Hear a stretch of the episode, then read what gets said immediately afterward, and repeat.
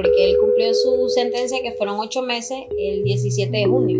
17 de junio. 17 de junio. Hemos estado pidiendo audiencia, pidiendo lo que es que se despachen los escritos, porque yo era la que estaba encargada de poner los escritos.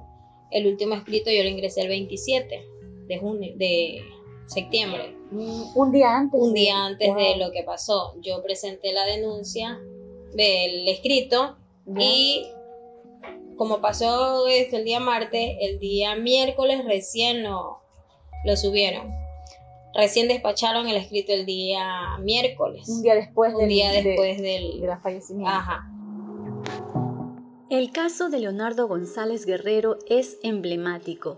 Fue asesinado en la penitenciaría del litoral 103 días después de que él ya había cumplido una sentencia de ocho meses por tráfico de sustancias estupefacientes. Fue detenido el 17 de octubre del 2020. Debía salir el 17 de junio de este año, pero su esposa Vanessa Ávila cuenta que acudió tantas veces a los juzgados a pedir que se gire su boleta de libertad, lo que nunca ocurrió. Ella misma nos cuenta la historia de su esposo, un cantante de hip hop conocido como Trébol, que incluso ganó dos concursos musicales en prisión. Pero bueno, ahí el juez nos llamó a audiencia el 25 de octubre, que fue que nos acercamos, pero él no se suspendió por lo que faltaba también, no estaba el centero recién ahí que ya había fallecido y no estaba el abogado de la penitenciaría tampoco, entonces se suspendió la audiencia. ¿Y en el escrito qué pedía?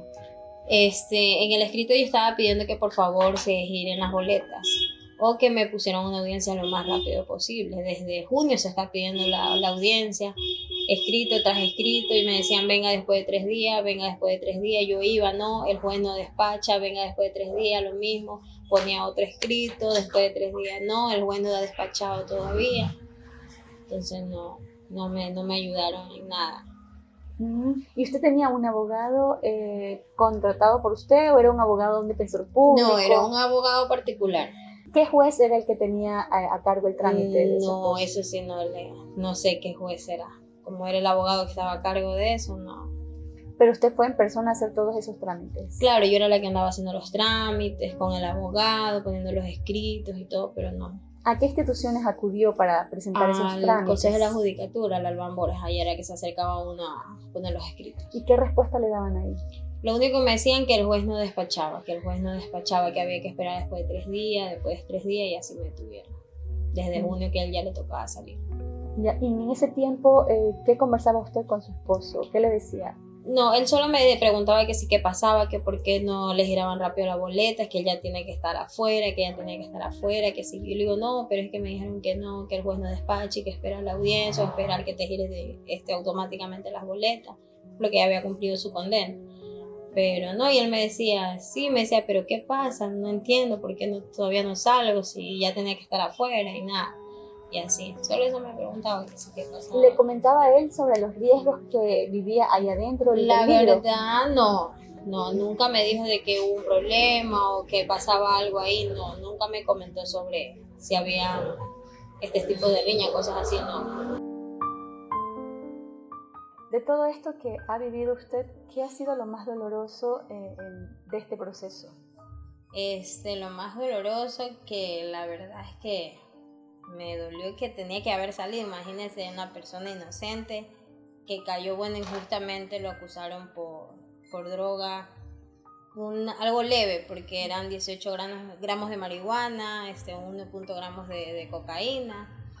Entonces, sí se me ha hecho difícil porque, imagínense, ya esperar nomás uno que él saliera, cosa que no pasó recibir la noticia en, del amotinamiento y de saber que su esposo estaba ahí, ¿cómo la tomó? Este, usted? le cuento que él me llamó el mismo día, en la mañana, él se comunicó conmigo a las 6 de la mañana. Fue raro porque él siempre me sabe escribir 7, 8 de la mañana, ese día me llamó con tanta insistencia. Este, nomás me dijo que sí, que me extrañaba que, este, que cuidara al bebé, que se sentía triste, que no se sentía bien, pero nunca me comentó si de un problema, nada sí lo sentí triste, pero él me decía, bueno, dice, hay que esperar porque me preguntaba que sí que había pasado, porque yo el día lunes me había acercado al Alban Borges a poner el último escrito. Y luego no, me dijeron, porque me dijeron que el día miércoles ya me ayudaban despachándome la boleta o que el juez pusiera una audiencia lo más rápido posible. Entonces le dije que se quedara tranquilo porque ella iba a salir. Y luego en el transcurso de esta semana ella sale y me dice que no me siento bien, me está cogiendo la depresión, pero nunca me imaginé que iba a pasar algo así. De ahí en la penitenciaría nunca nos dio, yo estuve allá desde las 5 de la tarde hasta las 4 de la mañana y nunca nos dieron información de nada, de nada. Esto fue el martes. Eso fue el martes, sí. Yo me enteré el día miércoles, porque yo me acerqué, me vine 4 de la mañana el martes, ya amanecí el miércoles, yo el miércoles en la mañana a las 6 y media, yo otra vez fui allá, que no sabía nada. Y de ahí este, no, no daban que a las 9 pasaban listado, que a las 10 pasaban listado, nada. Yo andaba con la prima de él, le digo, ándate tú a la morgue y yo me quedo aquí. Y así fue. Ya llegando ella a la morgue, dice que los policías comenzaron a preguntarle si de pronto no tenía o sea, rasgo de los familiares, un tatuaje, algo que los puede identificar. Ella fue, bueno, le dio los datos al policía y ya nos enteramos como a la una de la tarde, que él sí había fallecido. Entonces ya pudimos sacarlo el mismo día, hicimos trámite, lo sacamos el mismo día, logré velarlo, enterrarlo el día jueves. ¿Tienen un, un, bebé, un hijo? Sí, tiene, o sea, conmigo tiene un niño de 11 años, pero él tiene una hija mayor de 15 del primer compromiso que tuvo, tiene dos. ¿Cómo fue decirle a su niño lo que pasó? Este, horrible. Él se enteró por medio de, de que comenzaban a llamar, a llamar a mis familiares, vio que la gente lloraba, como él sí sabía que el papá estaba allá, entonces. Ahorita lo tengo con psicólogos, lo estoy tratando porque sí me lo ha afectado bastante. Bueno, los dos estamos con lo que es psicólogo, tratando de asimilar. Él era músico. Eh. Sí, él era artista. Yo cuando lo conocí, él ya tenía más de 10 años perteneciendo a un grupo. Él cantaba y bailaba. Sí, él cantaba y bailaba, hacía presentaciones, ayudaba hacia los niños, se presentaban para recoger fondos para así ayudar a las personas que no tenían. Era la voz, él, él cantaba. Eh, sí, él cantaba y. ¿También tocaba algún instrumento? Sí, no, bailaba. Él bailaba. Ajá, bailaba rock, hip hop, sí. Y sí, le cuento que ganó dos, dos concursos ahí adentro que él me dijo que había ganado ahí adentro. Dentro de la prisión. Sí, tuvo dos concursos y los ganó. Y sí, compuso música bastante allá.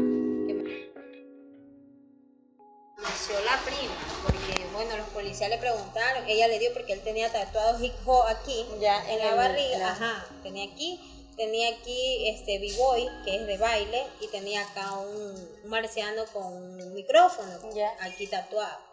En, Ella la... en la pierna, ajá, en la pierna. Ella le dio los datos al policía, el policía entró a reconocer los cuerpos, comenzaron a reconocerlo, o sea, él murió entre los primeros, o sea, mm. entre los primeros que... Y nosotros vimos ese día que yo estaba en la penitenciaria, vimos fue a las 5 de la tarde, del mismo día. Nosotros vimos cómo salían las ambulancias y medicina legal, pero nunca nos dieron información. No sabíamos quién iba, quién no iba. Nosotros decimos, bueno, tal vez él iba entre esos, los primeros. Claro, ustedes veían salir, pero no se imaginaban que de pronto también salía ahí. Exacto, entonces ella, bueno, ya como a las dos y media comenzaron a, a dar los nombres. Ellos entraron a reconocer y a tomarle foto de los tatuajes que le habían dado los familiares. De ahí ella entró a reconocerlo, pero por foto. Y dice que comenzaron a pasar todas las fotos de esa gente. Uy, dice que salió traumada porque esa gente en la cabeza. claro, decapitados. No tenían brazos, uy, horrible. Entonces de ahí dice que ahí le enseñaron una foto de él entera y ya lo vio. Ya era él. De ahí comenzaron a enseñarle la foto de los tatuajes. Cada tatuaje le habían tomado y ella, sí, definitivamente era él. Pero yo estaba en la penitenciaría, ella estaba allá y yo acá. Ah, ok. después ella me llamó, no sabía cómo darme la noticia porque yo tenía esperanza de que, esté, escondido, que esté vivo, que esté en el hospital, algo, pero nunca nos dio información de nada. ¿A los cuántos días él lo, lo supo la noticia? Este, fue, nosotros nos entramos el miércoles. El miércoles nos enteramos por, fue porque yo le dije, ándate toda la morgue, porque si nos quedamos en la pena y nunca nos íbamos a enterar de nada. Claro. andate toda la morgue y yo me quedo en la pena. Y que así, bueno, si yo sé algo ahí, yo te llamo y así tú. Claro. Ya como a la una, bueno, lo reconoció todo. Ya en la noche, a las siete y media, porque yo tengo una prima que tiene funeraria. Supuestamente quedó que el Estado del municipio que iba a dar cajas, no sé si habrá dado. Dice que dieron después. El día que yo lo saqué a mi esposo, no, me tocó comprar todo. Entonces de ahí, este, en la noche lo reconoció mi hermana, ella con mi cuñada. Ellos entraron ya a ver el cuerpo y ahí ella lo reconoció. No tenía nada, no tenía todo.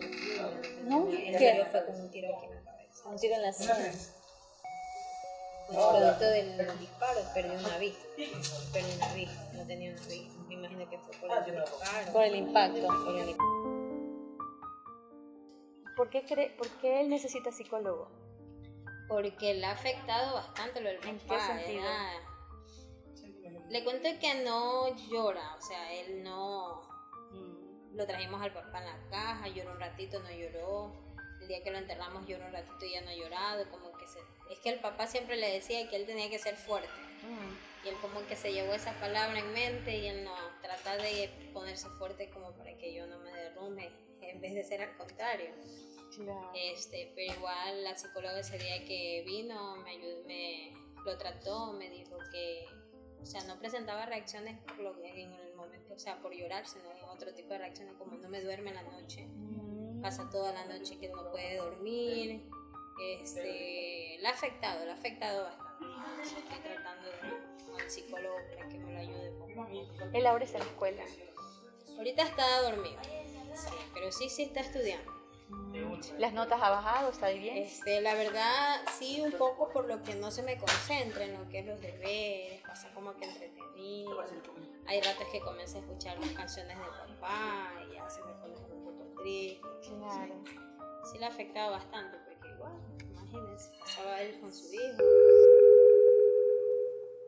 Mire que el día de la audiencia, de la primera audiencia que fue en...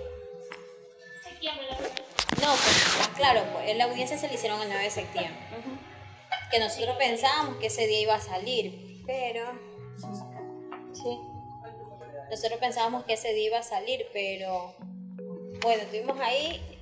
La, la secretaria, creo que es de la penitenciaría, hubo ese día, ese mismo día de la audiencia de él, hubo un, un enfrentamiento allá, que a él no lo pudieron sacar a la videoconferencia, porque las audiencias las estaban haciendo por videollamada. Ya. Claro, por la Sí, pandemia. y porque no lo sacaron, se suspendió la audiencia. Y ese teníamos la esperanza de que ese día saliera. Imagínense, el 9 de septiembre ya estaba hasta pasado, ya tenía ahí tres meses pasados.